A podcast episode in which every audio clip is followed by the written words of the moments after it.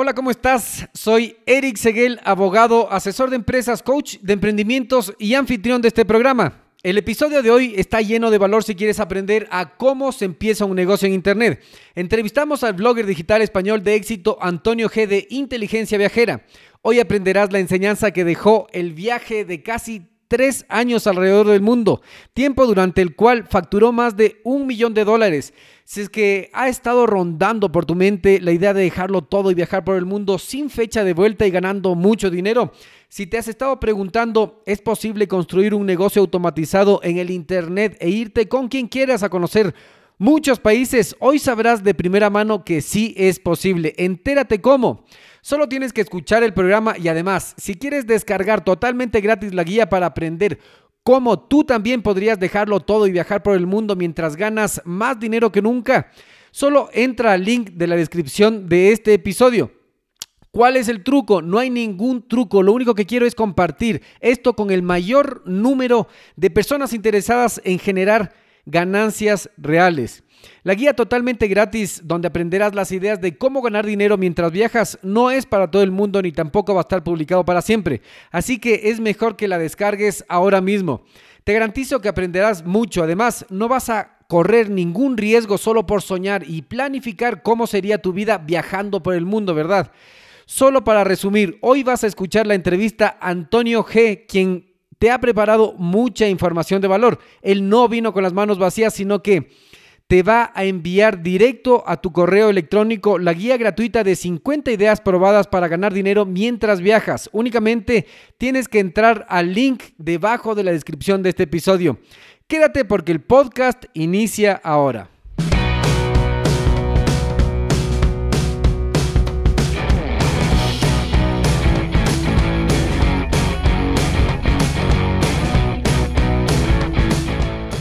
Hola, ¿cómo estás? Te doy la bienvenida al podcast Mentalización para Emprendedores, donde juntos nos preparamos para despertar la conciencia. Yo soy Eric Seguel, soy parte de un grupo secreto de innovadores del que tal vez nunca has escuchado hablar. No buscamos empleo, lo creamos. De hecho, planeamos nuestro destino y lo ejecutamos. Mira, existen cosas que sabemos que cambian la vida de las personas. Emprendemos diferente. Descubrimos nuestro talento y luego lo convertimos en negocio. Así fluimos.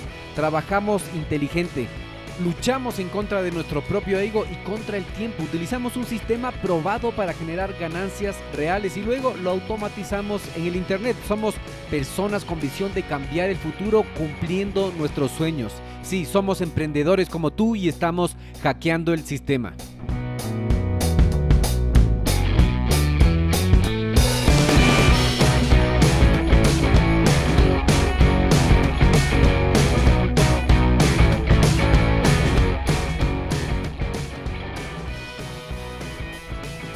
Entonces, empecemos este episodio. ¿Cómo estás, Antonio? Muy bien, pues encantado de echar un ratito aquí contigo, Eric, y con tu oyente, por supuesto. El día de hoy estamos con un joven emprendedor y músico de Granada, España. En un punto en su vida sintió la necesidad de viajar por el mundo con la libertad e independencia financiera y sin fecha de retorno definida, aunque sintió mucho miedo de hacer el cambio que sabía tenía que hacer en su vida y tras algunos fracasos se lanzó al emprendimiento. Como pudo, consiguió 6 mil dólares para invertir en educación de emprendimiento, mentoría y guía para descifrar el código de cómo se empieza un emprendimiento digital que genere ganancias reales. Es fundador del exitoso blog inteligenciabajera.com que cuenta con más de 150 mil lectores mensuales, así como también de la escuela Nómada Digital. Viajó alrededor del mundo durante aproximadamente tres años con su novia Chris en este tiempo de gestión empresarial. Ha facturado más de un millón de dólares. Ahora trabaja máximo tres horas diarias y enseña a miles de personas alrededor del mundo cómo convertir un blog en un negocio online con miles de visitas al mes, generando ingresos incluso cuando estás durmiendo. Bienvenido Antonio y por favor amplíanos esa introducción. Bueno, Eric, muchas gracias. Yo no, no tengo nada que ampliar, ya me voy, ¿no? Hemos terminado la entrevista. Antonio, ya la, he hecho, ya la he hecho también, que nada, un placer, muy, muy, bueno, muy feliz. Tú lo has descrito perfectamente, ¿no? Ah, bueno, yo soy arquitecto de formación, Pero bueno, como bien dices, cuando termine la, facultad, pues como les pasa a muchos jóvenes de hoy en día, que nos damos cuenta que esa, esa decisión que te obligan a tomar, ¿no? A los 18 años de, wow, ya toda tu vida tienes que ser esto, ¿no? Y te vas a la universidad y tú, y tú te lo crees, ¿no? Lo cual es una, una falacia, ¿no? Esto de, de ya, pues para, para, toda la vida vas a tener que hacer una cosa y vas a la universidad, te garantiza trabajo, si no a hacer un máster. Y bueno, y luego trabajo de 9 a 5, medio mal remunerado, sobre todo al principio, que eres becario y te pagan mal porque tienes que aprender. Y luego ya te casas y tienes hijos y un perro y una casa y un coche y era como, uff, no, yo no quiero esto. una vía del tren que no se movía para ninguna parte. Sí, era, para mí me parecía todo súper raro, en plan, me, lo que, me lo cuestionaba todo, ah, por lo menos cuando terminé la, facultad, ¿no? Porque antes era como, me monté en el tren y, no, no, había paradas, ¿no? Yo no veía cuándo me bajaba, era como vivir en piloto automático y te, al final te das cuenta de que la vida es, es otra cosa, ¿no? Por lo menos yo siempre digo que la crisis que empezó en España en 2008 cuando yo salí en 2014 estaba bueno, muy mal todo el mundo laboral con, la arquitectura y a mí me salvó, me salvó la vida, por lo menos me salvó los argumentos, porque claro, cuando yo le digo a mi familia que no quiero ser arquitecto, sino que quiero dar la vuelta al mundo y abrir un blog de viajes, pues imagínate, las miradas de mi madre y el descontexto de... la carrera y el arquitecto, ¿qué pasó? Claro, ocho años estudiando, no sé qué, no sé cuánto, en fin, también era músico, tocaba por las calles de, Granada y bueno, pero al final yo sabía que lo mío era, era algo relacionado con el mundo de, de los viajes, con el mundo de, de vivir realmente la vida que cada uno elige, ¿no? Porque yo tengo una vida utópica para mí que puede ser completamente diferente a la vida perfecta para, para otra persona, ¿no? Y bueno, como tú dices, no tenía suficiente dinero, así que le tuve que pedir a mi familia más dinero. Ah, pero bueno, afortunadamente al, al, año ya ingresé mis primeros 20.000 euros con, con, inteligencia viajera y ahí pude saldar todas las deudas que tenía y comenzar a, dar qué, buen, Qué buen resultado, porque mm, te cuento que, que como emprendedores muchas veces estamos mm, no solo tratando de mentalizarnos para desbloquear esa mentalidad y poder dar los pasos necesarios, sino que con miedo de invertir o ya inviertes y no genera resultado. Yo ayer estudiando tu historia me di cuenta que, claro, fue muy rápido, fue muy rápido tu, evolución de cuando decidiste invertir, que es la mejor decisión que, yo he visto en todos los emprendedores, invertir en la formación, invertir en la educación, y de ahí se te dio muy rápido, no muy fácil, pero muy rápido las cosas. Sí, bueno, la gente cuando eh, hay, que ser consciente que para todo en la vida hay que pagar un precio. Y cuando me decían, no, Antonio, claro, tú es que en un año pues conseguiste lo que nadie hizo, ¿no? Tener un blog con miles de visitas, con miles de suscriptores, con miles de euros todos los meses. Y claro, lo que no se ve son las 16 horas al día que yo trabajaba, a las 5 horas al día que yo dormía, mientras compaginaba los estudios de trompeta, daba clases particulares para intentar rentabilizar un poco, para sobrevivir mientras hasta que, hasta que conseguía ingresos online. Entonces muchas veces ves, ves como el camino del éxito y esa persona cuando ya han pasado cuatro o cinco años, pero realmente no ves los, inicios, no ves los, llantos cuando yo tenía que discutir con mi familia, no ves las malas caras de mis compañeros de facultad cuando le digo que no voy a seguir su camino.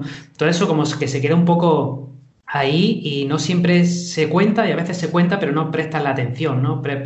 pones la atención en el millón de euros o en el éxito y oye, yo he tenido que pagar un precio como, como todo el mundo y, creo que es importante que cada cual, sobre todo tus oyentes que quieren emprender, que cuando tomas un camino hay otros tres o cuatro que, que se quedan atrás y no lo va a poder hacer todo.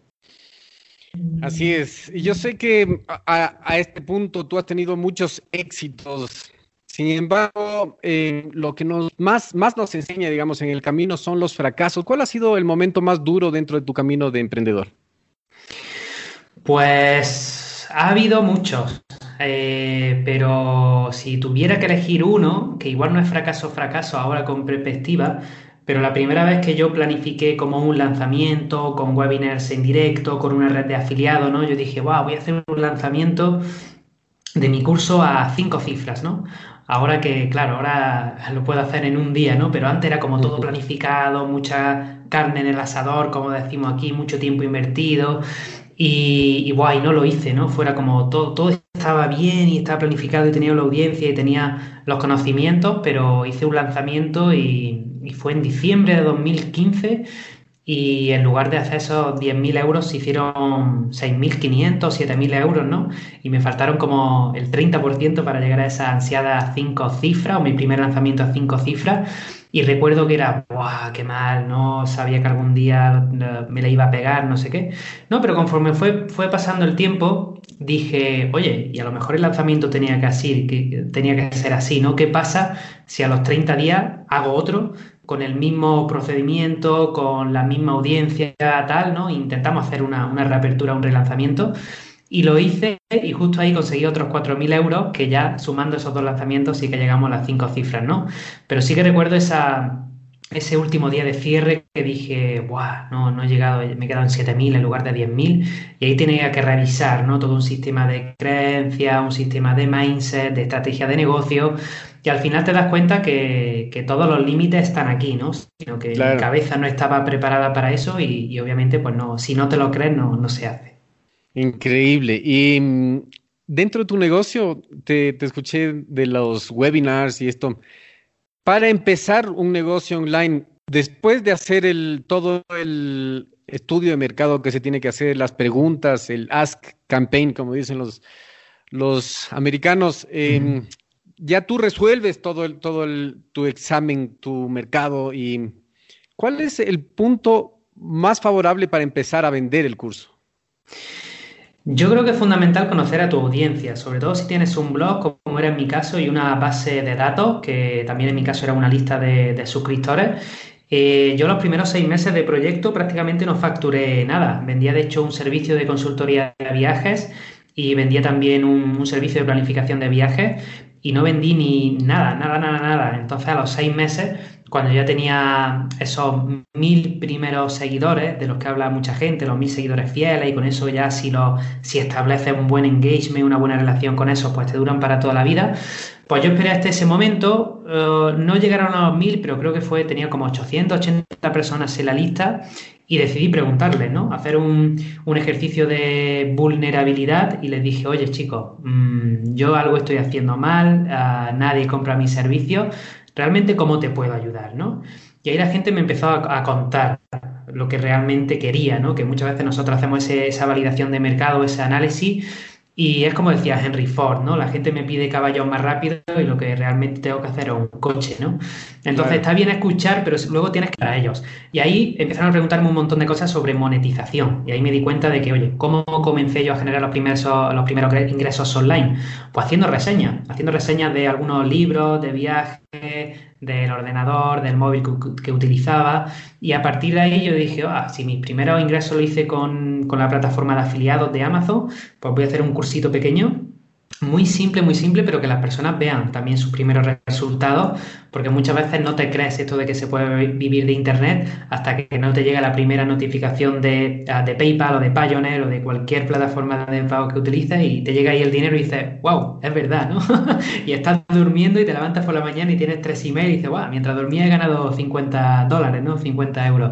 Entonces realmente ese clic era súper importante y ahí hice el, el primer curso, se llama curso de reseña, y claro, la gente empezó a volverse loca porque veía que, tenía esos primeros euros, que era posible, y a partir de ahí empezaron a pedirme como consultoría. Entonces fue un momento en el que yo dije, voy a pivotar todo el proyecto hacia algo más de marketing y negocios digitales para viajeros, ¿no? Y a partir de ahí, pues bueno, ah, no tenía horas libres, la gente contratándome auditorías como loco, empecé a subir precios, a crear más infoproductos y a seguir aportando contenido de valor, ¿no? Se modificó toda la línea editorial en base a lo que realmente la gente me estaba pidiendo y no a lo que yo realmente pensaba que necesitaba la gente o yo quería hacer, ¿no? Esto es súper, súper importante también cuando, cuando era emprendedor. Increíble. Y mm, bueno, tú tienes una comunidad muy grande de lectores que te siguen, que te admiran, que en realidad em, les entretiene tus blogs. Muy entretenido leer, leer. Yo ayer leí los tres errores, leí algunos de los, de los blogs. En todo caso, me quedó la duda de cómo tú eh, logras al comienzo generar esa confianza de una comunidad o hacer crecer una comunidad, porque mm, es lo más difícil para mí, por lo menos para mí y para muchos emprendedores que yo he asesorado, porque yo soy asesor de empresas emprendimientos offline. Ahora estoy eh, apuntando a hacerlo online, pero crear la comunidad que tú has creado me parece increíble y cómo se hace eso al comienzo. Pues si esto me lo preguntas en 2015, la respuesta sería diferente de la que te voy a dar ahora, porque obviamente el mercado online va súper, súper rápido y todos los años cambia. Unos años cambia más que otros, pero en 2015 era, era tan sencillo como fijarte una línea editorial y oye, todos los martes o todos los lunes o elegir un día y todos los días publicar contenido de calidad, ¿no? Poco a poco la gente te iba leyendo, la gente te iba recomendando, las redes sociales funcionaban súper bien. Yo me acuerdo que con mil seguidores en la fanpage yo publicaba algo y le llegaba a, los, a 900, ¿no? Igual no le llegaba a los mil, pero le llegaba a 900. Y hoy día la fanpage tengo como 65.000 personas y le sigue llegando a mil o 2.000. Entonces el, el, el, alcance o la visibilidad que tiene tanto en redes sociales como en la blogosfera, es mucho menor, ¿no? Aparte porque en estos tres años lo que ha pasado es que se ha consolidado mucho el mercado hispano, no estamos a la altura de otros mercados como puede, pudiera ser el, angloparlante, el brasileiro, el alemán o el francés, pero es verdad que, en 2018 hicimos un salto súper super fuerte. Ah, bueno, ahí tú, eh, Tatiana Arias, por ejemplo, en Colombia, creo que hizo el millón de euros. Miquel Baisas aquí en España también hizo un millón de euros de un lanzamiento de un infoproducto digital. Entonces ahí vimos que, oye, igual esto empieza a, consolidarse. Todavía creo que nos queda mucho camino, pero lo que ha generado esto es que ahora somos muchas más personas y hay más competencia en el, en el mercado, bueno, todo lo que serían los negocios digitales. Esto es bueno y malo. Es bueno porque es más fácil vender y la gente cada vez está más acostumbrada a comprar online, pero es peor en cuanto a visibilidad, porque cuando sois 100 en el mercado, pues bueno, siempre tienes tu huequito, pero cuando sois un millón o 10 millones, eh, bueno, es más complicado que la gente diga, oye, pues contigo, ti, contigo sí y contigo no. Entonces, lo que yo recomiendo ahora, y por lo menos lo que estamos haciendo en la escuela, eh, en la Escuela Nómada Digital con mis alumnos, para que lleguen lo antes posible a esa comunidad de mil personas en su base de datos, es publicidad. ¿Vale? Eh, es verdad que utilizamos todavía el blogging y publicar artículos, pero ya ah, si hoy día tú me preguntaras, oye Antonio, va a hacer un proyecto nuevo, ¿qué harías? Pues yo diría, mira, voy a abrir un canal de YouTube y un blog y todos los jueves a las 12 del mediodía, por ejemplo, o a las 7 de la tarde, voy a publicar, a publicar un vídeo, a difundirlo en Instagram, a publicarlo en WhatsApp, que voy a hacer un grupo de difusión, y a publicarlo en mi blog. Y solo haría un contenido a la semana en vídeo fundamental y lo difundiría por las redes que hoy día estamos utilizando, que básicamente es Instagram, es la red social que tiene más proyección de cara al futuro, y algo que muy poca gente está utilizando todavía, es que es WhatsApp, ¿no? Que está todo el mundo así como ya, bueno, ya no sabemos realmente, Cómo, cómo funciona WhatsApp para crear comunidades, para vender exactamente, ¿no? Pero todo apunta que de cara a, sobre todo a este año 2019, 2021, los tiros apuntan a, que Facebook está muriendo, está en decadencia, en que los artículos escritos están en decadencia también y hoy en día tú tienes la suerte de que estamos en audio y, en vídeo y al final esto realmente es lo que marca la diferencia, ¿no? Yo creo que el, podcast está, bueno, está muy caliente y creo que va a ir a una, tiene buena proyección de futuro el vídeo también, yo para mí hoy día un canal de YouTube es imprescindible, es algo que yo tengo que hacer y estar en WhatsApp e Instagram creo que para mí son los cuatro canales de audiencia principales hoy día, que no tienes que hacer todo, pero creo que, que apostar fuerte por uno de ellos a corto o medio plazo va a traer resultados positivos seguro. Constancia, constancia y la publicación, entregar valor, usar y estar en la jugada, porque es lo que tú dices, la respuesta tuya hubiera sido diferente hace tres años, ahora está cambiando y estamos, estamos en la plena transición, entonces tenemos que ir viendo para dónde va la corriente. Es un momento muy bonito ahora porque todo está cambiando, entonces hay que estar ahí pendiente y probar cosas, que es lo, lo bonito que creo que nos toca ahora este año y el que viene, porque creo que va a haber muchas, muchas novedades y todo apunta que va a ir por ahí, por WhatsApp, por Instagram Messenger parece que está perdiendo fuerza, en fin, hay un, momento, un movimiento interesante ahora en el mercado. Increíble, sentí como adrenalina solo de, hablar de esto. Sí, es como, ah, esto es lo que me pone y quiero averiguarlo y quiero experimentar. Exacto, por ejemplo, el podcast es increíble. Yo comencé a publicar porque yo soy un, lector, yo sé que tú también tenías tú ya tu comunidad y comenzaste a publicar en tu podcast, pero el tráfico no es que tienes que buscarlo o generarlo, sino que están ahí están ahí, la gente que escucha está ahí, tú les hablas y ellos escuchan y si que le, gusta lo que dices. Es increíble. El WhatsApp también, también me parece que hay, es una herramienta que hay que estudiarla y, hay que estar en la jugada, como te digo. Bueno, em, compártenos algo que probablemente no sepamos sobre tu área de especialidad, que como emprendedores deberíamos saber. Pues fíjate que cuando tienes un, un producto, esto lo estamos hablando ahora mucho con, los clientes del programa de mentoría, a que como hablábamos antes, el, mercado está creciendo tanto y hay más competencia. Ahora, cuando la gente incluso me dice, oh, Antonio, recomiéndame un libro que me va a cambiar la vida. Yo digo, ¿vas a hacer un producto? Sí. Y le digo, La estrategia del océano azul es el mejor libro que te puedes leer ahora, ¿no? Que, que va de diferenciación, de cómo vamos a un océano lleno de tiburones y claro, si tú te metes ahí, te, van a comer vivo. Lo que tienes que hacer es, como yo, te vas a la Polinesia y allí no hay turismo, no hay nadie, tienes una isla cada mil o dos mil kilómetros rodeada solo de agua y unos cocoteros y, ya, ¿no? Y tienes que buscar realmente ese, ese océano virgen o donde haya muy, poca gente y ahí realmente vas a poder nadar, ¿no? Eh, a placer en tu nicho de, de mercado. Entonces nosotros, por ejemplo, cuando lancé la, escuela, aparte de todo lo que hay que hacer de la validación, de ver qué productos hay, ¿no? Ahí me di cuenta de que, guau, eh, escuelas, por ejemplo, de travel hacking, solo hay una, ¿vale? Y es de Chris Gillebo, que está ahí en, Estados Unidos, un francés que vive mucho tiempo por ahí. Es como el, el, el, arte de travel hacking, ¿no? Es la única persona que está hablando de esto la única escuela de pago. Es verdad que había algunas webs eh, especializadas o, no especializadas en travel hacking, sino en hacking life o algo así. Pero en, en viaje solo estaba él, ¿no? Y me fui a habla hispana y no había nada.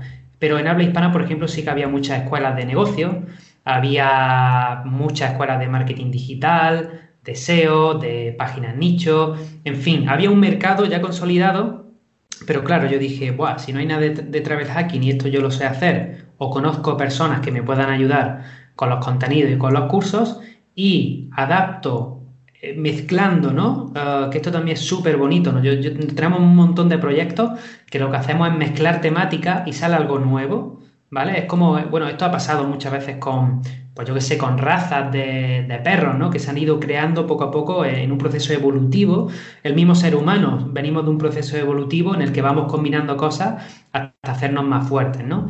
Y, al final un poquito, un poquito esto, cómo unimos diferentes partes, diferentes nichos, diferentes mercados para sacar algo nuevo.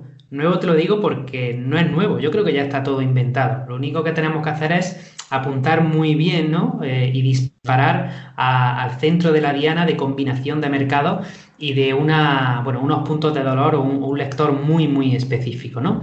Entonces yo simplemente lo que hice fue unir estos dos mundos de los empleos emergentes, em, emprendimiento online, negocios digitales y el mundo de travel hacking, del cual nadie hablaba. ¿no? Y de ahí surgió la escuela. Y digo, qué bonito, esta sería la escuela que yo me gustaría tener, ¿no? Cuando hubiera empezado en 2014 a estudiar sobre marketing digital, si hubiera tenido una escuela donde tengo 20 profesores y uno me enseña SEO, otro me enseña negocios digitales, otro me enseña venta, otro me enseña a, a sacar los vuelos más baratos del mundo, independientemente de dónde está, luego otro me enseña a formar un equipo en remoto y nosotros lo hemos concentrado aquí. Entonces, claro, en un año ves tantos campos de tu vida que es como, wow, ya lo tengo todo concentrado en una misma plataforma, ¿no? Y nos preocupamos por hacer revisión de los cursos, hablar con los profesores para que ellos también vayan actualizando todos los años, depende de qué estemos contando, por ejemplo, el curso de Facebook Ads, todos los años lo tenemos que actualizar, porque de un año para otro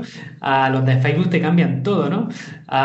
que está bien y está mal, ¿no? O el curso de WordPress, a lo mejor el curso de WordPress todos los años no, pero cada año y medio, dos años también lo tenemos que actualizar porque tiene nuevas funcionalidades, entre nuevos plugins, trabajamos incluso de forma diferente, etcétera, etcétera, ¿no? Entonces, bueno, la estrategia de venta, por ejemplo, yo pues, todos los años tengo que rehacer un poquito el curso o meter nuevas masterclass, ¿no? Porque ahora estamos experimentando WhatsApp, eh, vamos a llevar también parte de los clientes online a offline, ¿no? Que también es interesante hacer un trabajo personalizado con ellos. Es como yo estoy haciendo ahora lo, inverso que tú. Estoy montando un evento presencial, un taller presencial, igual escribo un libro, ¿no? Entonces estoy, yo empecé en el online y ahora estoy haciendo como la, como la transición, ¿no? Poco a poco, por lo menos llegar al 50-50. Y, todo eso es importante, ¿no? El, buscar un, un mercado más rico en base a combinación de mercados, yo creo que también es clave hoy día para, para, destacar y en la escuela así lo hemos hecho y hemos sacado un montón de proyectos adelante de alumnos por los que nadie apostaba por ellos y nosotros buscamos esa combinación de cositas y tenemos, pues, no sé, un montón de alumnos que ya han despedido a su jefe, que están dando la vuelta al mundo. Tenemos unos chicos bolivianos que me inspiran un montón porque todo el mundo dice, no, en Latinoamérica, pues no se puede, ¿no? En Argentina las cosas están muy mal, o en Ecuador, o en Bolivia. Y al final son creencias limitantes, ¿no? Y, y a mí me encanta. De hecho, este año han entrado dos ecuatorianos a la escuela y yo, bueno, un cubano, a otra persona de Bolivia, una persona de Venezuela, y esto, claro, siempre te llena muchísimo porque, claro, vamos a eliminar ¿no? estas creencias limitantes de que yo por haber nacido en un país no puedo. Es verdad que hay un hándicap, esto es impepinable, pero también lo del mercado hispano tenemos un hándicap, ¿no? Porque, joder, si yo hubiera nacido en Estados Unidos o en Londres o en Australia, el mercado estaba ya hecho, yo lo único que tengo que hacer es buscar mi, mi hueco, ¿no? Y nosotros, sin embargo, en habla hispana tenemos que que crear mercado, hacer didáctica, en fin, hay un trabajo más grande, ¿no? Pero también es más bonito y, cuando la vida te va poniendo obstáculos, también una manera de aprendizaje, ¿no? Porque cuando todo va bien y todo es éxito y todo es un mundo de rosas, como que no avanzas, ¿no? No, no hay desarrollo personal, no hay desarrollo profesional y todo sería como demasiado aburrido, creo yo, ¿no? Así es, entonces el tema central es océanos rojos, zona azul. El libro ya nos contestaste porque la pregunta también iba para allá. Em, que, nos dijiste una, una respuesta súper completa, me encantó, océano rojo, océano azul, buscar unir las dos cosas, que es lo que tú hiciste en un, en un nicho tan em, congestionado que era el tuyo y tú encontraste eh, tu océano azul, tu isla, tu, tu hueco, tu nicho ahí. Entonces, no hay nada nuevo bajo el sol. También nos dices que no hay nada nuevo y que mm, en, general el obstáculo es el camino. El obstáculo no hay que desviarse, sino que enfrentarlo e ir. Porque, claro, en Latinoamérica es lo lindo de aquí porque está todo por hacer. Está todo por hacer. estamos, estamos en esto y, ya sabes que estaba muy inspirado porque escuché tu historia, escuché del 80% que tú hablabas de la población mundial eh, que no tiene mm, agua caliente, que no tiene tres comidas al, al, día. Y nosotros somos muy afortunados de tener todo este paraíso aquí, aquí en donde vivimos y muchas personas de los que tienen acceso a Internet y los que estamos viendo. Y yo creo que no existen casualidades en la vida y que personas como tú eh, nos, nos, unimos y, tenemos que impulsar este movimiento de emprendimiento porque se tiene que despertar Latinoamérica para dar trabajo a toda la gente, para ayudar, para que la gente tenga agua caliente, para que la gente tenga tres comidas al día, para que sepa, para que tenga acceso al Internet y todo lo que tú estás haciendo porque me parece excelente lo que hace la escuela Nómada, Nómada Digital, que seguramente yo también voy a ser alumno. Allí te esperamos. Ok, entonces la siguiente pregunta es, ¿qué deberíamos saber de tu epifanía o momento eureka que te inició en este camino? Pues igual, te, podría contestar lo mismo, ¿no? Si hubiera sido en 2015 o en 2016 te hubiera contestado ahora, pero eh, yo desde que he llegado aquí de vuelta, imagínate, ¿no? Después de tres años dando la vuelta al mundo, hostia, la vida, la vida te cambia. Y normalmente cuando hablas con un viajero, te dice que le cambió el viaje, ¿no? Que, sufrió un proceso de transformación, que en tal sitio vivió cualquier experiencia, le hizo pensar, le tomó una perspectiva diferente o conoció a una persona que le cambió la vida. A mí es verdad que me pasó eso, pero como ya llevaba viajando bastante tiempo, yo empecé a recorrer el mundo en 2006, 2007, Cuando yo empecé la vuelta al mundo ya, ya había visto como 27, 28 países o algo así. Es verdad que ahora llevo 61, hemos visto 33 países nuevos en, estos tres años, pero realmente a mí no me, no me terminó de cambiar el viaje. A mí me ha cambiado o me está cambiando la vuelta. Y, y si hacemos la metáfora con un negocio digital, al final para mí tiene un montón de, de similitudes, ¿no? Cuando tú estás emprendiendo, cuando tú estás viajando. Y al fin y al cabo, cuando termina ese viaje, cuando termina ese emprendimiento, aunque el viaje o, tu negocio, todos sabemos que nunca se termina, siempre está por, por mejorar o por recorrer y experimentar nuevos caminos, pero realmente yo me di cuenta al volver a casa, y esto lo cuenta muy bien uh, en el libro de, ahí lo diré, Paulo Coelho, el del alquimista, ¿no? que al final todos tenemos un tesoro aquí y, yo en mis clases de, de, mindset de la escuela, por ejemplo, siempre les digo a, lo, a, los alumnos que si realmente tú quieres tener una mentalidad rica y abundante, lo primero que tienes que hacer es dar las gracias ahora por lo que ya, de lo que el 80% que hablamos de las personas ya tiene. Y ser rico ahora, en el instante en el que estás viviendo, te va a proyectar mucha más riqueza en el futuro. Y lo he visto una y otra vez. Las personas que se quejan porque ahora no tienen un mejor coche, no tienen un mejor negocio, no tienen un mejor equipo, siempre van hacia atrás. Sin embargo, las personas que, oye, gracias porque ahora mismo no soy millonario, mi negocio solo factura 500 dólares al mes o lo que sea, pero me voy a poner a trabajar en seguir aportando valor, en seguir mejorando y tal, eh, siempre dan mejor de sí, tienen mejores resultados a, a largo plazo, ¿no? Entonces es súper importante tener en cuenta esto. Y a mí, ahora por ejemplo, no sé si lo tengo por aquí, a ver si, mira, aquí tengo la, la mejor herramienta que algunos se van a reír porque tengo una Harry Potter. Harry Potter. Yo dije, me tengo que convertir en mago, ¿no? Entonces tengo una agenda en la que todos los días voy apuntando a, a lo que tengo que dar gracias. Entonces, normalmente lo hago por la, por la mañana, me levanto y doy las gracias por algo que quiero proyectar hoy. Y luego en la noche también sigo dando las gracias, ¿no? Y pues doy gracias a los a alguien que me criticó porque me hizo ver un punto de vista diferente, doy gracias a un alumno que, bueno, me regaló unas palabras maravillosas, doy gracias a mi mentor, doy gracias a una persona de mi equipo, doy gracias a mis padres, doy gracias por tener esta casa increíble que nunca pensaba que iba a tener, doy las gracias por estar mirando toda la vega y la montaña de Granada desde esta oficina.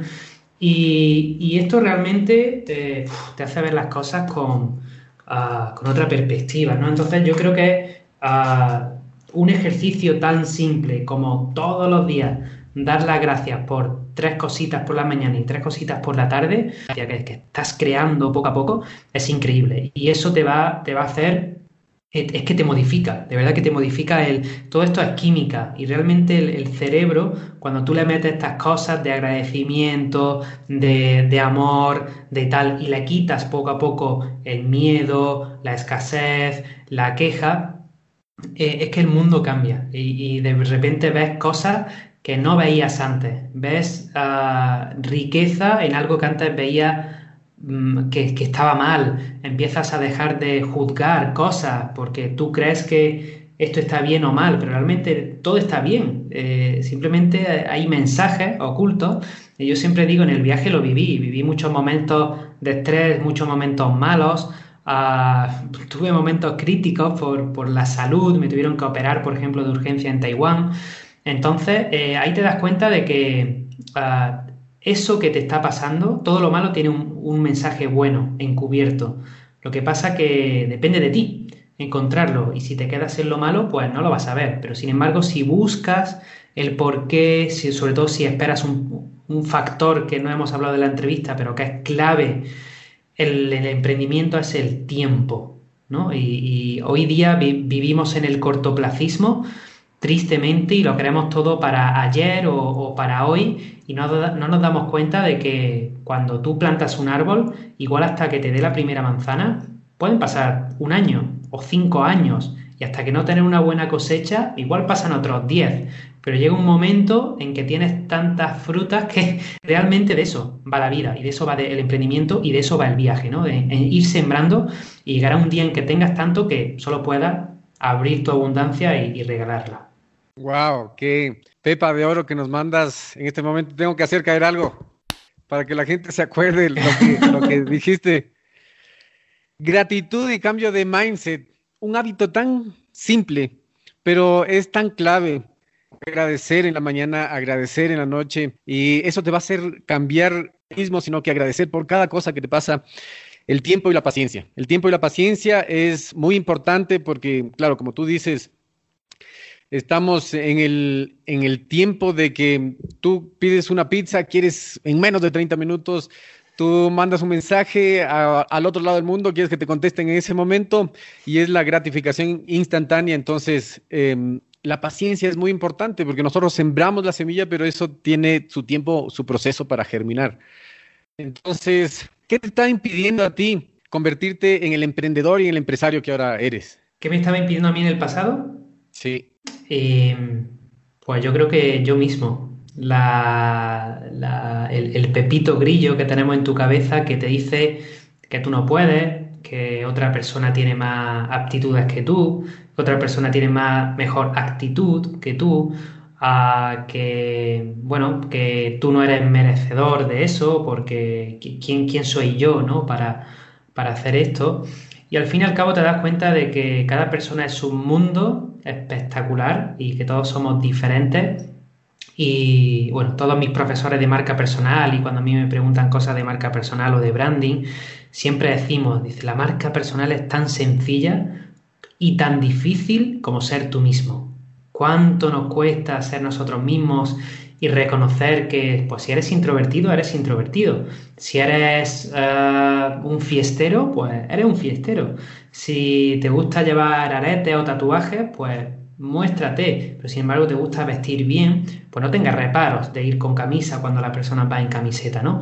Entonces un poco eh, me di cuenta de eso. Yo para mí el, el abrir el blog fue una liberación, porque claro, como al principio nadie te lee, y puedes decir lo que quieras, era como un diario terapéutico, ¿no? En el que decía, pues, Buah, mis padres me engañaron, la sociedad me engañó, la universidad me engañó, todo esto es una mierda, no me lo creo, yo quiero otra vida. Y eso sirvió poco a poco para darme cuenta y sacar lo que yo realmente llevaba dentro y, ese mensaje que creo que, que todos y cada uno llevamos. Lo único que hay que hacer es atreverse a ser uno mismo y si en una película lloras porque eres sentimental, pues tendrás que llorar grabando un vídeo o si te gusta mucho un equipo de fútbol, pues tendrás que contarlo y simplemente asumir que, no se gobierna a gusto de todos y que siempre, siempre, siempre, eh, si eres tú mismo, va a tener detractores y vas a tener gente que te ame para toda la vida. Yo de hecho tengo, bueno, han creado ciertas personas de España grupos de Facebook para criticarme, ¿no? Entonces ahí te das cuenta, claro, ahí te das cuenta del impacto que estás teniendo, ¿no? Dices, soy, soy tan bestia en lo que digo y tan coherente que la gente le crea rechazo, ¿no? Y realmente ahí es cuando te das por... Eh, porque lo estás haciendo bien. Cuando de repente llega una persona que le has tocado las narices mucho y está muy enfadada contigo, contigo, perdón, ahí te das cuenta de que vas realmente por el, por el buen camino. De hecho, nosotros ahora tenemos un procedimiento en la escuela eh, que tenemos un foro temático que se llama a tus mis haters se llama, ¿no? Entonces ahí cuando alguien tenemos un, hater o algo, hacemos una captura de pantalla y todos lo celebramos en plan, ¡buah! Mi primer hater es buenísimo, lo estoy haciendo bien, porque realmente cuando eres coherente y eres tú mismo, creas polaridad. ¿Vale? Gente que te ama y gente que te odia. Y es súper importante, ah, de nuevo, agradecer, ¿no? A la gente que te ama, pero también agradecer a la gente que, que te odia. Y nosotros, bueno, ya tenemos un procedimiento que es más psicológico, que obviamente hay que trabajarlo y que al principio te afecta. Y a mí me sigue afectando muchos comentarios, sobre todo cuando, cuando saben dónde te duele, ¿no? Porque todos tenemos nuestros puntos débiles pero poco a poco estoy aprendiendo a cómo transformar haters en clientes. Y es un proceso tan bonito ver a una persona que te odiaba y que te había dicho de todo a comprarte un producto y decir, hostia, Antonio, me has cambiado la vida. eso sí que es un regalo. Wow, haters, sabes que eh, eso yo, yo he hablado mucho que es el punto de que la gente no se atreve a hacer su blog, a mandar su video, a escribir, a decir, a hablar, a mostrarse, porque tienen miedo que la gente, ¿qué, ¿qué, va a decir? ¿Qué va a decir? Y ustedes lo celebran. Me pareció excelente decir, ah, mi primer hater. Em, así que a celebrar ese tipo de cosas porque es, es muestra de que estás avanzando. Sí, sí, en el camino, si tienes un viaje como nosotros, si en tres años de la vuelta al mundo no nos hubiera pasado nada, de hubiéramos perdido un vuelo, un autobús, no hubieran cancelado un hotel o una actividad turística, yo qué sé, mil cosas no han pasado. Pero al final, cuando tú vuelves del viaje, ¿qué cuentas? ¿Lo bien que estaba el hotel de cinco estrellas o la pelea que casi tuviste en India por un problema de dinero, no sé qué? Al final cuenta a lo que te pasó malo porque es como una anécdota divertida que con perspectiva eh, es lo que realmente te apetece compartir, ¿no? Y yo creo que pasa lo mismo con el negocio digital o con los, con los haters, ¿no? Que al final, cuando tú estás con colegas emprendedores y estás tomando una cerveza, pues comparte esos momentos de, guau, no sabes lo que me dijeron el otro día cuando publiqué este vídeo, no sé qué, me llamaron de todo y, guau, mi equipo súper mal, tal, ¿no? Y cuenta un poco ese mal momento de cómo lo pasaste, o como te he contado yo en ese lanzamiento, que es como, ay, que, algo hecho mal, no sé qué pasa, ¿no? Y realmente eso cuando, cuando, pasan los años y ese factor tiempo del que hablábamos antes, realmente es lo que, lo que perdura y lo que te hace aprender.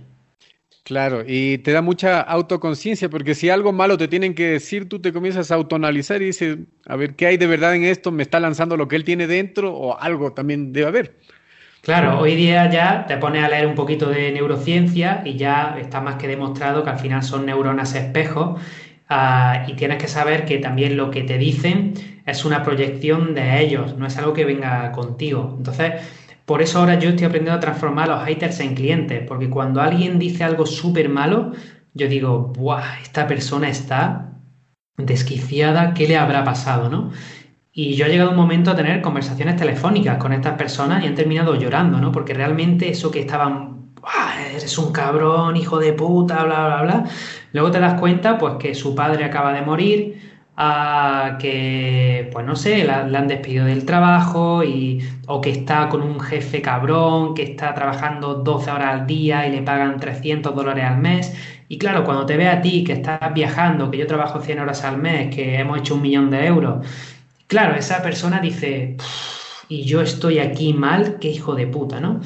Pero luego empiezas a hablar con ellos y realmente ves que tienen un problema y, que tú les puedes ayudar, ¿no? Es tan importante ayudar a los haters, aunque es muy complicado al principio, pero si eres capaz de, de ver más allá, de leer sobre la teoría de los espejos y ver que no va contigo, que va con ellos y que tú puedes ayudarles porque tienes un propósito de cambiar vidas, de mejorar el mundo, eh, es importante prestar atención a los haters y poco a poco ir viendo cómo puedes entrar en conversación con ellos para que ellos cambien su mente. Hay veces que es imposible, yo he tenido conversaciones imposibles en el que, bueno, llega un momento en que se termina la conversación porque es, para esa persona no es el momento de escucharte ni está en un plano diferente, eh, vibra de una manera diferente, tiene una energía diferente y llega un momento en que no, hay entendimiento y, no pasa nada, pues cada uno por su lado y si algún día nos volvemos a encontrar en el camino, genial, y si no, genial también. Me daba risa porque estaba yendo, leyendo ayer tu blog y alguien te hacía una, una chica te hacía una pregunta y tú decías, ah, una ex hater, qué bueno tenerte por aquí. Sí, me ha, pasado bastante. Ahora ya tengo menos haters, no sé dónde se han metido. Igual tienen miedo, igual tienen miedo de que le empiece a vender. claro, claro. Porque hoy además me, llama la atención y, me... Porque tú tienes una habilidad para contar historias, el storytelling. ¿Tú estudiaste eso o ya viene natural? Un emprendedor necesita saber contar historias. Eh, no, de hecho yo, era bastante malo. Ah, de hecho, justo hace unos días, ah, cuando tú me escribiste, yo estaba en Madrid haciendo un curso de, oratoria, un curso de inmersión de, bueno, empezamos a las 9 de la mañana, salíamos a las 12 y media, una de la madrugada, no te dejaban tiempo ni de dormir, ni de comer, ni nada. Ah, y sigo forma, en julio hago otro curso para hablar en público y realmente algo que me costaba mucho. Sin embargo, yo empecé a hacerlo cuando comencé a sentirme como yo mismo, como si eres tú, Tú tienes que contar historias. Todos tenemos un mundo interior uh, interesante eh, y, lo único que tienes que hacer es contarlo sin miedo a que te juzguen. El problema de, que, de por qué no contamos historias, el primero porque tienen miedo a que te digan que mira qué tonto, mira cómo está haciendo ridículo y tal. Y el segundo porque crees que tú no eres interesante. Y yo cada persona que tengo la oportunidad de tener una conversación con ellos y han sido capaces de abrirse, tienen una historia espectacular. Todo el mundo, todo el mundo tiene algo que contar y una historia personal increíble que puede utilizar como proyección de su marca personal, pero no nos atrevemos. Y ese es el problema, ¿no? No nos atrevemos. Yo, por ejemplo, cuando eh, la, última conferencia me invitaron a México, al, al, evento de mi amiga Andrea Rojas de Mensaje Premium, y allí yo salí al escenario y lo primero que hice, mi primera frase fue reírme de mí. ¿Vale? ¿Por qué lo hago? Porque me relaja, la gente te mira diferente, enseñas tu vulnerabilidad. Entonces yo salí al escenario y dije, ¿cuántas personas de, aquí miden menos de metro sesenta? Y yo mido metro sesenta, ¿vale? Entonces, claro, soy tan pequeñito que la gente me ve y dice, hostia, qué raro. Y saqué todas estas personas al escenario, hicimos un juego, una dinámica tal, no sé qué, no sé cuánto. Y, creo que eso te gustan de ti y hacer humor con ellas y, divertir también a la gente, ¿no? Porque eso conecta, conecta muchísimo con la gente, porque yo, yo tengo muchas personas. De hecho, allí en México, un, chico que era más bajito que yo me dice, guau, Antonio, qué guay, porque me, ha, me has quitado un problema que yo tenía de cómo voy a hacer salir al escenario y soy muy pequeñito, no tengo autoridad. Y al final son cosas que nos contamos nosotros mismos y, y, es tan fácil a veces como ser tú mismo que, que ya todo da igual. Sí, es, es, esencial ser uno mismo y contar lo que tiene que contar porque muchas, muchas veces le restamos importancia a lo nuestro porque pensamos que no es importante, pero una palabra que llegue a la otra persona le puede cambiar la vida. Efectivamente, tu historia cambia la vida, cualquiera. Nosotros en la escuela tenemos muchas personas que no entran, que llegan, yo no sé, no tengo ni idea de qué voy a hacer el proyecto, ah, yo no soy interesante, no tengo nada que aportar, y, empezamos a hablar con ellos y de repente te cuentan, no, pues que mm, eh, tiene esa chica tenía fibromialgia y, ha, conseguido parar la enfermedad sin medicación tradicional. Y es como, pero bueno, esto lo tienes que contar, tu proyecto va de eso, ¿no? O una persona que ah, pues acaba de superar un cáncer, o que una persona, por ejemplo, que cayó en depresión y también lo, superó sin, sin fármacos, ¿no? Yo veo cada, vez que, si me dejan 10 minutos con cada persona, yo veo el proyecto súper fácil. Porque eso malo que nos pasa, realmente te pasa por algo. Y normalmente hay una enseñanza que tú aprendes y lo mejor que puedes hacer es ayudar a los demás con esa experiencia traumática, porque muchas veces son experiencias duras que escondemos y no queremos sacar porque te hicieron mucho daño. Y realmente ahí, para mí, es donde están los proyectos de verdad. Y donde los emprendedores deberían de poner el foco en ver en eso malo que me pasó, que yo superé o que estoy superando. Porque muchas veces en el síndrome del impostor, ahí contamos, hay muchas maneras de comenzar un proyecto. Y, normalmente la gente dice, no, yo es que para comenzar una página web, un negocio digital, tengo que ser un experto. Y esto es mentira. ¿Vale? Yo cuando comencé el blog no era un experto, sabía algo, pero lo conforme yo iba aprendiendo, lo iba contando. O sea, me posicioné como aprendiz. Y ahí la actitud es mucho más relajada, ¿no? De hecho, un curso de milagros, que es un libro también que recomiendo muy mucho, te dice que si realmente quieres aprender, lo que tienes que hacer es enseñar. Y no poner el foco en aprender, sino el foco en enseñar. Y ahí realmente es el camino del profesor, es enseñar, no aprender. Exactamente, la, cuando comienzas a aprender, el siguiente paso es enseñar. Ese es evolucionar el aprendizaje. Y cuando, cuando enseñas, aprendes dos veces. Efectivamente, o sea, yo de todos mis alumnos de la escuela y del programa de mentoría, yo siempre lo digo, el que más aprende de aquí soy yo, siempre. En el podcast yo tengo resúmenes de libros y el que más ha aprendido ahí soy yo. Así es. Sí, sí, sí, es verdad. Cuando escribes un artículo siempre te esfuerzas y buscas algo más porque podría ser mejor. Cuando grabas un vídeo, cuando haces una entrevista, te preocupas por investigar al entrevistado. aprendes un montón de cosas. Antonio, sabes que me gustaría preguntarte un montón de cosas, pero quiero aprovechar este momento de la experiencia, del aprendizaje. ¿Cuál ha sido la enseñanza más importante después de tres años que nadie, no mucha gente tiene la oportunidad de viajar tanto tiempo, de conocer tantas culturas? ¿Cuál ha sido la enseñanza número uno que te llevas como persona, como emprendedor? Una enseñanza que, que tú lo tengas en tu mente y digas, este fue el resumen de estos tres años. Pues viví una historia muy bonita en India y, terminé allí a razón de un problema. fuimos a visitar el Taj Mahal, tan famoso, en la ciudad de Agra. Y bueno, pagan la entrada, entramos, dimos una vuelta, salimos y porque bueno, queríamos comer y luego volver a entrar y ahí el guardia de seguridad pues no nos dejó entrar, ¿no? Dice, no, la entrada, nosotros claro, es la entrada para todo el día, la acabamos de comprar hoy y el tipo, no, no, no entráis, tenéis que volver a pagar, no sé qué. Bueno, pues una pelea allí, nos fuimos y terminamos en una, sociedad, una fundación que se llama Shiroes, ¿vale? Como las héroes. Y bueno, imagínate, yo entré allí y vi como a 10, 12 mujeres completamente con la cara deformada, algunas ciegas, otras le faltaba un brazo, una, pierna. Ah, y eran, bueno, en la India había una tradición eh, se me ponen los pelos de, punta al contarlo.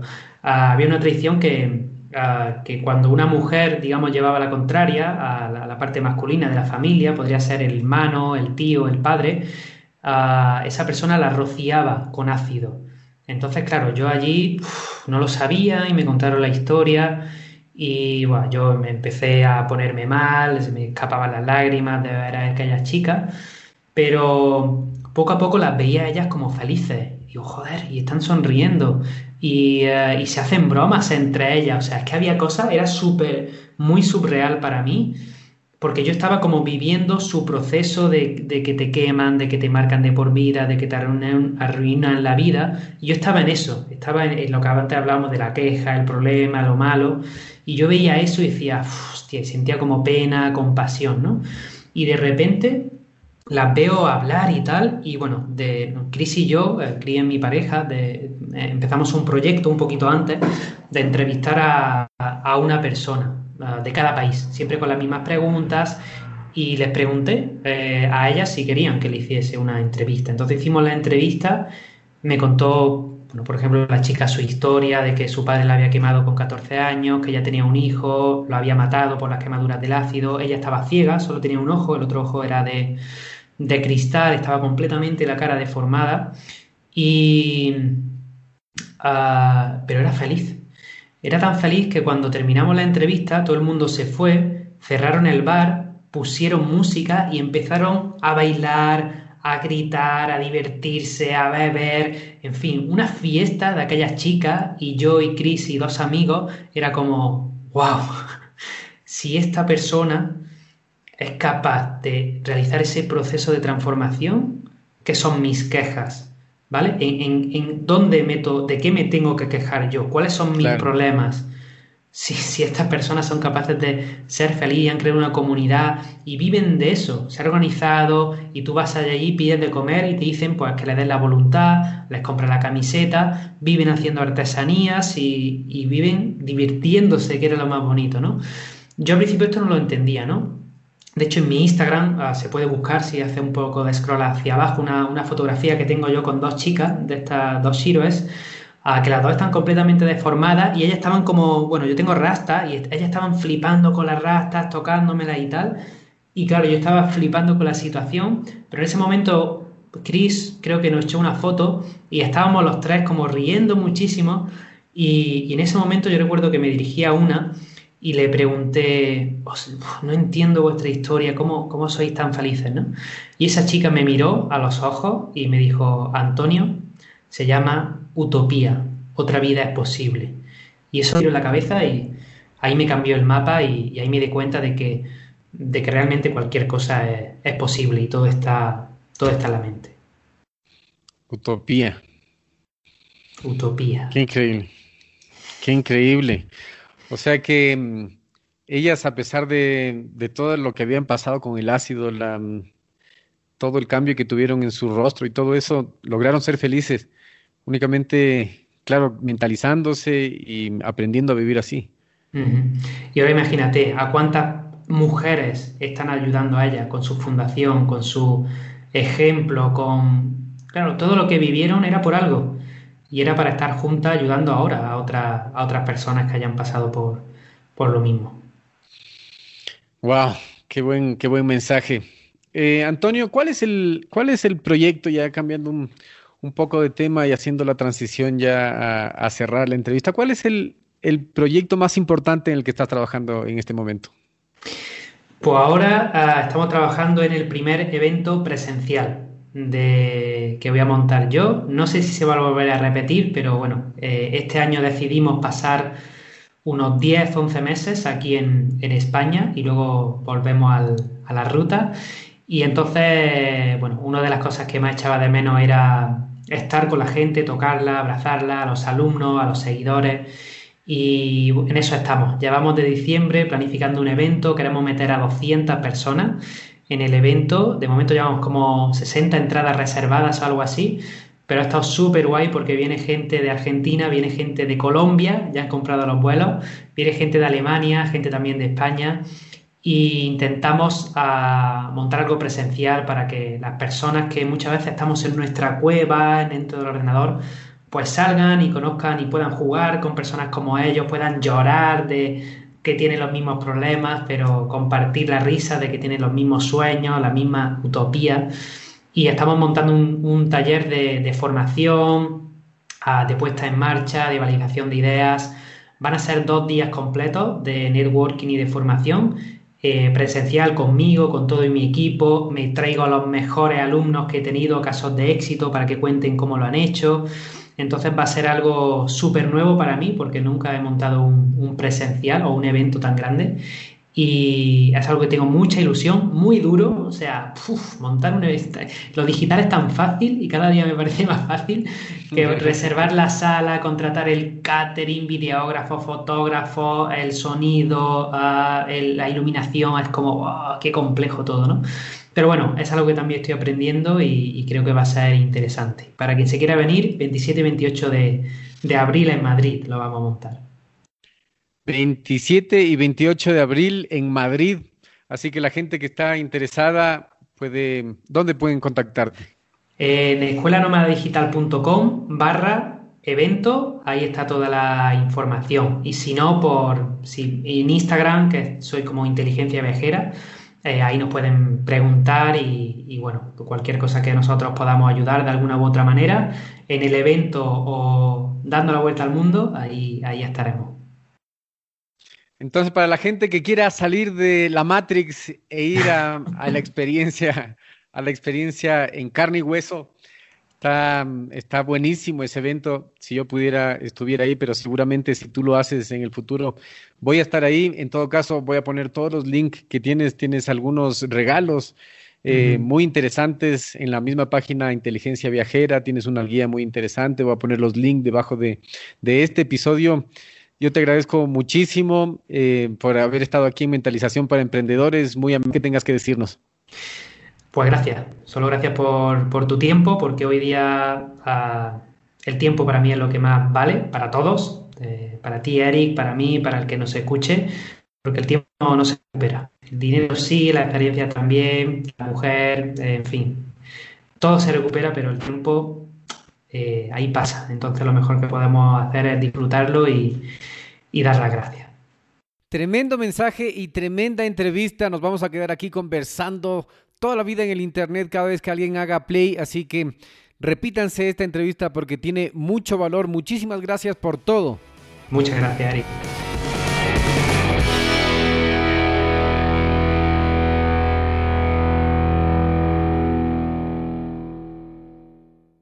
En este minuto voy a hacer una pequeña pausa para hacerte una pregunta a ti que estás escuchando. ¿Estás conmigo? Escucha esto. ¿Alguna vez has pensado en emprender en el Internet? ¿Tienes una mentalidad de abundancia? ¿Crees que enfocarte en lo más importante te va a generar resultados? ¿Quieres emprender sin dejar tu empleo actual? Cuando empecé mi negocio en Internet tenía muchas dudas, como por ejemplo, ¿qué puedo vender? ¿Qué herramientas utilizo? ¿Cómo vendo? ¿A quién le vendo? Es más, ¿cómo llega el dinero del Internet a mis manos? Luego de muchos errores, fracasos, aciertos y éxitos, supe que emprender es simple, pero no es fácil. No existen fórmulas mágicas, tienes que invertir tiempo, aprender, tienes que poner esfuerzo y dinero. Es un proceso realmente hermoso porque te genera resultados. Ahora, por ser parte de nuestra comunidad puedes ahorrarte mucho tiempo, dinero y esfuerzo si es que tomas acción en este momento. ¿Qué necesitas hacer? Primero necesitas cambiar de mentalidad. Para eso vas a leer o escuchar libros adecuados de emprendimiento. Luego seguir un curso, contactarte con mentores, con personas que ya estén logrando lo que tú quieres hacer. Y estoy aquí para servirte. Te voy a enviar directo a tu correo el acceso totalmente gratis a nuestra biblioteca virtual, la biblioteca virtual de Radio Emprendimiento con más de 350 libros que podrás descargarte totalmente gratis. Solo tienes que entrar a y suscribirte. Una vez seas parte de nuestros suscriptores, vamos a enviarte herramientas que te van a ayudar en tu progreso. Nos vemos en tu buzón. radioemprendimiento.com